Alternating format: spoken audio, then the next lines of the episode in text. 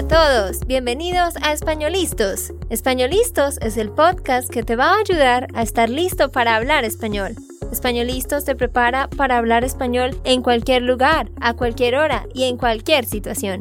¿Recuerdas todos esos momentos en los que no supiste qué decir? ¿Esos momentos en los que no pudiste mantener una conversación?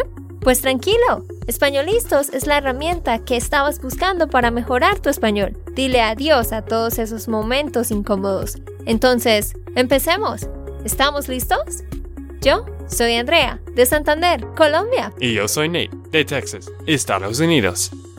Hola, hola, ¿cómo estás? ¿Cómo te va? Espero que estés teniendo un hermoso día, una hermosa mañana, tarde o noche, desde donde sea que nos estés escuchando. Chicos, hoy vamos a estar tratando un tema que yo sé que es un poco complejo para muchos de ustedes. Es la palabra sé. Esa pequeña palabra sé la vemos mucho por todas partes y muchos se confunden. ¿Qué significa esa palabra? ¿Cuándo se usa? Pues te quiero contar que la palabra sé tiene seis usos diferentes. Se puede utilizar de seis formas diferentes. Así que aquí voy a estar dando una mini lección y vamos a poner a Nate a que haga ejercicios traduciendo.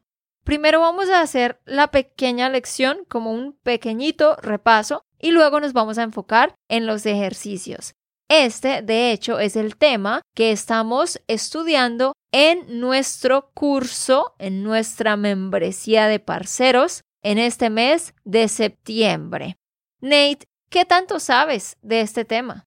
No sé mucho de C, la verdad. No sé mucho de C. Muy bien. Bueno, sé que tengo que usarlo a veces, pero los seis usos creo que va a ser nuevo para mí. Bueno chicos, entonces vamos a empezar con nuestra lección. Seis usos de C. 1. El C en los verbos reflexivos. Nate, ¿qué es un verbo reflexivo? ¿Cómo lo definirías? Bueno, los verbos reflexivos son cuando tú estás haciendo una acción por tú mismo, ¿no? Como me afeito o, no sé, me baño, esos tipos de verbos. Exacto. Son las acciones que tú haces y tú recibes. Acciones que tú haces y tu cuerpo las recibe. Como bañarse. Yo me baño, tú te bañas. Él se baña. Ahí vemos el se en la tercera persona, en los verbos reflexivos. Yo me peino, tú te peinas, él o ella se peina. Peinarse es cuando tomas un cepillo y te lo pasas por el pelo, por el cabello, ¿no? O, por ejemplo, acostarse, acostarse, to go to bed. Yo me acuesto, tú te acuestas, él o ella se acuesta. Fácil. Ese es el primer uso de se cuando está en tercera persona en un verbo reflexivo. 2. Se en los verbos recíprocos. Un verbo recíproco es lo mismo que un verbo reflexivo, solo que es una acción que dos personas están haciendo al tiempo, como to hug each other, abrazarse. Nate y yo nos abrazamos. Nate y Andrea se abrazaron. O, por ejemplo, saludarse. To say hi to each other. Pedro y Ana se saludaron. Ellos se saludaron. Entonces, es una acción que yo hago y recae sobre la otra persona y esa persona hace la misma acción al mismo tiempo y recae sobre mí. Eso en inglés es cuando decimos each other. Número 3. El C accidental. Es cuando encontramos el C en unos verbos que llamamos verbos accidentales. A esto le llamamos el accidental C. Es una forma más sencilla de entenderlo. Son verbos que están implicando que algo sucedió sin culpa, que algo se hizo sin querer, que algo fue un accidente. Y todos estos verbos funcionan igual que el verbo gustar. Sencillamente agregamos C para enfatizar de que fue un accidente. Mm, son como se me olvidó. Correcto, Nate. Muy bien. Ajá. Algo se me olvidó. Algo se me perdió. Algo se me cayó. Pensemos en la conjugación del verbo gustar. A mí me gusta. A ti te gusta. A él le gusta. Mira que en todos decimos gusta. Solo cambió a mí, me, a ti, te, a él, le. Pero con todos es gusta.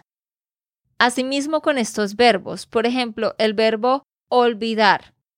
¿Mm? A mí se me olvidó. Aquí sigue la estructura de gustar. A mí me olvidó. Lo estoy utilizando en el pasado. A mí me olvidó. Y solamente le agrego el se justo antes del pronombre reflexivo. A mí se me olvidó. Caerse algo, to drop something. He dropped the wallet. A él se le cayó la billetera. La misma estructura de gustar. A él le cayó. Es como si dijéramos a él le gustó. Pero en esta frase a él le cayó, sencillamente le agregamos se antes del pronombre le. A él se le cayó la billetera. A mí se me cayó el libro. A ti se te cayó el celular. Muy bien. Y cuando hagamos los ejercicios vamos a ver otros verbos accidentales. 4. El se impersonal. Esto es muy sencillo y muy común. El se impersonal es cuando en vez de decir la gente o las personas, sencillamente agregamos se. Por ejemplo, yo digo, la gente come mucho arroz en Colombia. La gente come mucho arroz. O puedo decir, las personas comen mucho arroz. En vez de decir la gente o las personas, sencillamente digo se. Se come mucho arroz en Colombia. Y cuando pongo el se, ese verbo ahora va a ser singular o plural de acuerdo a la cosa de la que esté hablando. Es decir, la gente come mucho arroz. En vez de eso digo, se come mucho arroz. Las personas comen mucho arroz. No importa, se cambia a lo mismo. Se come mucho arroz. ¿Y qué pasa si yo digo, por ejemplo, en Estados Unidos la gente come muchas hamburguesas. Ahora ya estoy hablando de las hamburguesas. Cuando utilizo el se y pongo el verbo, el verbo tiene que pluralizarse porque estoy hablando de algo plural. La gente come muchas hamburguesas, pero se comen muchas hamburguesas. En Estados Unidos se comen muchas hamburguesas. Entonces, Nate, te voy a preguntar algo aquí. Ok. en vez de decir, por ejemplo, en Colombia, la gente come muchas empanadas. En vez de decir la gente come muchas empanadas, ¿qué puedo decir? Se comen muchas empanadas. Muy bien, correcto. Y si yo digo las personas comen mucha carne roja. Las personas comen mucha carne roja. ¿Cómo sería? Se comen mucha carne rojo. roja. Mm, caíste en mi trampa. ok. Pensé que estos ejemplos van a ser muy fáciles. Escucha de nuevo. Las personas comen carne roja. Ah, se comen ¿Carne roja? No dices comen. ¿Se come? Ajá, porque, a ver, en el primer ejemplo, como estamos utilizando las personas, pues el verbo se tiene que conjugar en plural. Las personas comen, ¿sí? Pero cuando yo uso la estructura de se, el verbo ya no depende, ya no tenemos pronombre. A ver, quiero que ustedes entiendan muy bien eso, ¿ok? Yo puedo decir, uno, la gente come carne roja. La gente come. Tengo el pronombre que es la gente, singular, por eso el verbo es come. ¿Sí? Se Sí. conjuga de acuerdo a la gente. Dos, las personas comen carne roja. Tengo el pronombre las personas que es plural, por eso el verbo se conjuga de acuerdo al pronombre y es comen, porque estamos diciendo las personas. Tres, se come carne. En la tres ya no tengo pronombre, así que ahora el verbo va a depender de la cosa de la que hablo. La carne es singular, entonces por eso es se come carne, pero se comen empanadas. ¿Tiene sentido, Nate? Creo que sí. Muy bien. 5. El se en la voz pasiva. Quiero que tú recuerdes, y si no lo sabes, entiendas esto muy bien. Cuando decimos una frase, siempre tenemos dos opciones. Podemos utilizar la voz activa o la voz pasiva. En la voz activa es cuando yo primero menciono el sujeto que hace la acción y luego pongo el verbo, la acción que está haciendo ese sujeto, y luego pongo el otro objeto que recibe la acción, la otra persona objeto que está recibiendo la acción, y luego el complemento. Eso es la voz activa. Es decir, por ejemplo, Picasso pintó el cuadro que está en ese museo. Picasso, sujeto, pintó, verbo, el cuadro, objeto, que está en ese museo, complemento. Voz activa, Picasso pintó ese cuadro. Pero voz pasiva es cambiar el orden y decir, ese cuadro fue pintado por Picasso. Entonces, en la voz pasiva es ponerlo al revés. Primero el objeto, luego el verbo y luego el sujeto que lo hizo. Es decir, en inglés, 1. Voz activa. Picasso painted that painting. Picasso pintó ese cuadro. 2. Voz pasiva.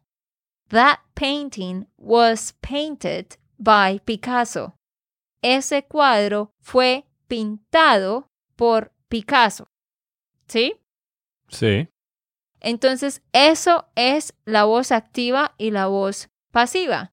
Así que yo en español cuando digo cosas como, por ejemplo, la tienda es abierta a las 8 de la mañana. La tienda es abierta a las 8 de la mañana. The store is open at 8 a.m. O ellos abren la tienda a las 8. They open the store at 8. Eso está bien, pero yo también puedo decir la tienda se abre a las 8. Ahí estoy reemplazando la voz pasiva. En vez de decir la tienda es abierta a las 8, digo la tienda se abre a las 8. En vez de decir la tienda fue abierta a las 8, digo la tienda se abrió a las 8. Eso es usar el se como voz pasiva. Y la última, 6. El se cuando reemplaza a le, cuando tenemos los objetos directo e indirecto. Es decir, si yo digo algo como Nate le dio flores a Andrea. Nate le dio flores a Andrea. Nate es el sujeto, dio el verbo, flores, la cosa de la que se habla, Andrea, el objeto que recibe, ¿verdad? Nate le dio flores a Andrea. Y sabemos que cuando alguien recibe y es una tercera persona, tenemos que poner le y a. Le dio a Andrea. Eso está bien, pero si yo en vez de decir eso quiero decir he gave them to her. ¿Cómo sería, Nate? He gave them to her. ¿Se dio flores a ella? Él se las dio. Ah, sí. Él se las dio. Ok. Él se las dio. Repito, Nate le dio flores a Andrea. El pronombre aquí de tercera persona es le. Entonces cuando decimos he gave them to her, deberíamos decir él le las dio. Él le las dio. Porque estamos hablando de ella. Pero ese le es cambiado por se precisamente porque luego tenemos la otra palabra que comienza también por la L. Suena mal decir él le las dio. Por eso lo reemplazamos a él se las dio. Mm, qué complicado. Tiene muchísimos usos. Ajá, es un tema largo que estoy tratando de resumir. Ya logré en 15 minutos hacer un resumen de un curso completo que los estudiantes están haciendo en todo este mes de septiembre. Y ahora sí, nos vamos a ir para los ejercicios de traducción en esta otra mitad del episodio. Pero antes de eso, quiero preguntarte, ¿tú estás hablando español cada semana? ¿Tienes un profesor, un tutor en persona o online para practicar? Eso es muy importante. Si tú no estás practicando con alguien que pueda corregir tus errores, lamento decirte que no vas a avanzar de la misma manera. Así que te invito a que pruebes a nuestras tutoras colombianas. Ve a SpanishLandSchool.com slash classes. Muy, muy fácil. SpanishLandSchool.com slash clases. Ve a ese link. El link también está abajo en la descripción.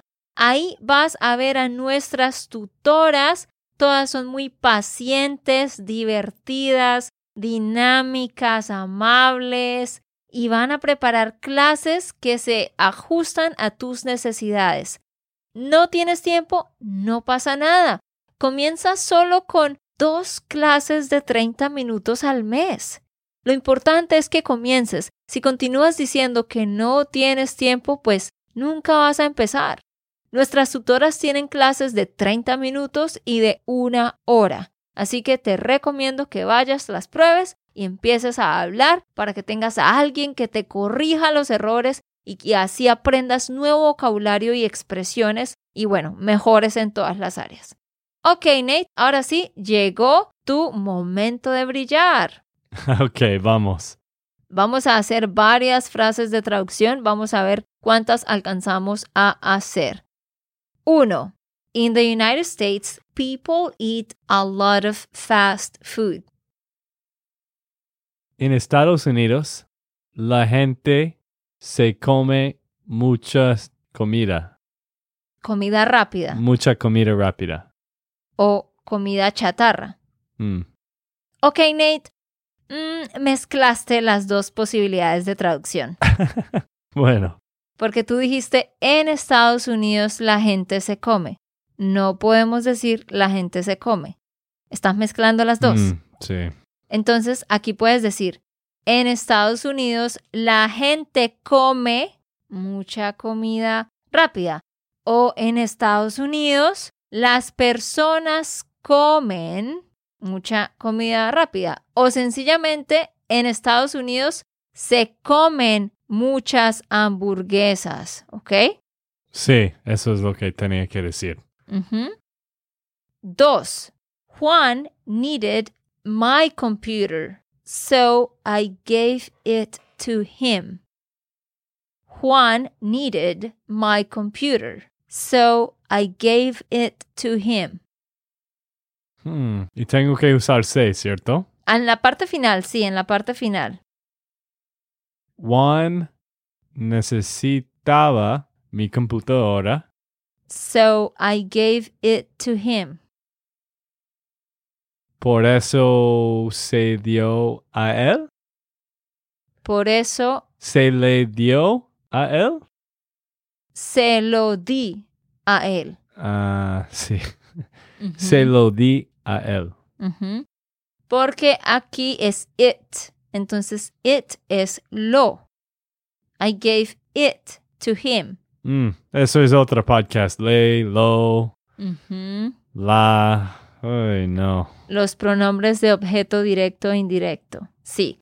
Así que lo correcto sería, Juan necesitaba mi computador, así que se lo di. O entonces se lo di. 3. People speak Portuguese in Brazil. Se habla portugués en Brasil. Muy bien, Nate. Muy bien. Se habla portugués en Brasil o en Brasil se habla portugués. Ok, bueno, entonces sin Ujú. errores. Ujú, Muy bien. 4. My daughter wanted an ice cream, so I bought it for her. Repito. My daughter wanted an ice cream, so I bought it for her. Mi hija quería un helado, Ujú. así que se lo compró. Se lo compré. Se, ah, sí, se lo compré como pasado. I bought it for her. Se lo compré. Muy bien, Nate. 5. My brother lost his phone. Mi hermano se perdió su celular. Más o menos, más o menos. Recuerda que esto funciona como el verbo gustar. Si yo digo, my brother liked algo, a mi hermano le gustó algo. Hmm, entonces, a mi hermana se perdió su celular. A mi hermano se le perdió Hay otro problema con su celular. Ajá. A mi hermano se le perdió su celular. ¿Y por qué es ley y no lo? Porque este es el accidental se. Son los verbos que funcionan como gustar. Y un verbo como gustar, cuando tenemos la tercera persona, siempre utiliza le. Nunca es lo. Lo es un pronombre de objeto directo. Le es el pronombre de objeto indirecto, que siempre se utiliza para personas. Nate tiene una cara de confusión. Ah, bueno. eh. Oh, claro, gracias por aclarar esto, Andrea. Nate está pensando, ahora estoy más confundido. Bueno, vamos a ver si los que están escuchando están teniendo los mismos problemas que yo. Ajá. Queremos que tú nos digas. Recuerden que nosotros estamos poniendo estos episodios en YouTube y allá es muy fácil que dejes tus comentarios. Hago una pausa para contarte esto. El podcast pues está aquí en la plataforma de podcast donde lo estás escuchando y está también en la página web de espanolistos.com. Allá encuentras el episodio y allá tú puedes dejar comentarios pero también está en el canal de YouTube de Españolistos. Si no nos sigues todavía, a propósito, ve a suscribirte en YouTube, solo escribe Españolistos o Espanolistos y allá nos vas a encontrar. Y lo chévere de YouTube es que puedes dejar cualquier comentario y decir, ah, sí, fue muy fácil o tengo esta pregunta o fue difícil o quiero más ejercicios como estos. En YouTube es muy fácil para que nos dejes comentarios sobre el episodio y también chicos queremos más sugerencias de parte de ustedes. Entonces allá nos pueden dejar sugerencias. Vayan a buscarnos en YouTube, solo escriban Espanolistos. Siguiente. Alex left his wallet at the office. ¿Cómo sería eso? Alex left his wallet at the office. Alex, ¿es a Alex o Alex? Pues piensa, Bueno, voy a adivinar. es accidental. A Alex se le olvidó el- la cartera en la oficina. Muy bien, Nate. Sí. Excepto, Excepto. a Alex se le olvidó la billetera. Mm, No es En- cartera. Pues algunos dicen cartera, pero es que para la mujer la purse, una purse, también se le dice cartera. Entonces depende del país, pero a mí me parece confuso. Todo el mundo entiende billetera como wallet y purse como cartera. Mm, ok. Tú dijiste a Alex se le olvidó. Eso está bien, pero eso sería más como he forgot. Pero estamos diciendo que he left. ¿Se le dejó la billetera en la oficina? Ok, Ney, gracias. Quiero explicarles algo aquí. To leave something by accident in a place. Aquí tenemos dos opciones. Podemos decir, Alex dejó su billetera en la oficina o a Alex se le quedó la billetera. Mm, Entonces podemos decir, a mí se me quedó algo, a ti se te quedó algo, o yo dejé algo, o tú dejaste algo. Muy bien. mm, sí, esta palabra quedar, otra palabra muy, muy útil. Sí, el verbo quedar tiene muchísimos usos, ¿no? Esa es otra palabra que vemos por todas partes. Siguiente. Hey, you dropped something. Tú vas por la calle y ves a una persona que dropped something y le dices eso. Hey, you dropped something. Oye, se... no sé. Eh, you dropped something. El verbo comienza por ca. Se cayó. Oye, se cayó algo. Ok, sí, Nate, te acercaste. ¿Se le cayó algo? Dilo de nuevo. Oye, se le cayó algo. Sería, oye, se te cayó Mm. algo. Sí. Porque si estás hablando de tú, sería, oye, hey, se te cayó algo. Si estás hablando de usted, sería, oiga, se le cayó algo. Se le cayó algo. ¿Sí ves la diferencia? Creo que sí.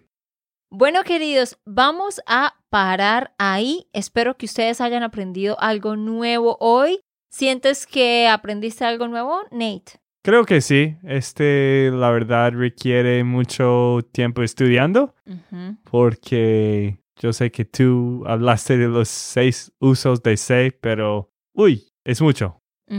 Y para esto yo les recomiendo a ustedes que sigan escuchando podcasts, noticias, que lean. Tienes que rodearte por completo de español. Obvio que no vas a recordar todas las reglas, pero todo se va a volver más natural para ti entre más inmerso estés en el idioma. Así que, una vez más, quiero invitarte a que tomes clases uno a uno con nuestras tutoras.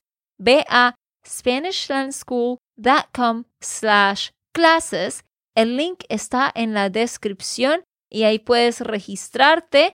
Sé que vas a aprender muchísimo y vas a disfrutar estas clases. Puedes empezar con dos clases al mes y esto va a marcar una diferencia. Sí, estoy de acuerdo. La verdad, las clases que yo hice con un tutor antes o algunos tutores antes me ha ayudado muchísimo. Esto fue antes de conocer a Andrea, pero sí, vale la pena. Y no solo habla de las mismas cosas con tu tutora o tutor. Habla con frases como esto, hace diferentes ejercicios, trate de expandir tu vocabulario. Y eso es precisamente lo que nuestras tutoras hacen. Ellas tienen diferentes metodologías, diferentes tipos de clases, así que en cada clase vas a hacer algo diferente y divertido y aprenderás muchísimo. Ok, esto fue todo por el episodio de hoy. Esperamos que les haya gustado y que hayan aprendido. Y recuerda, si sientes que estás listo para aprender español, solo da un clic en Español Listos. No olvides dejar tus comentarios de lo que te gustó y los temas que quieres que tratemos. Suscríbete y déjanos tus reseñas. Españolistas les dice chao chao y hasta, la próxima.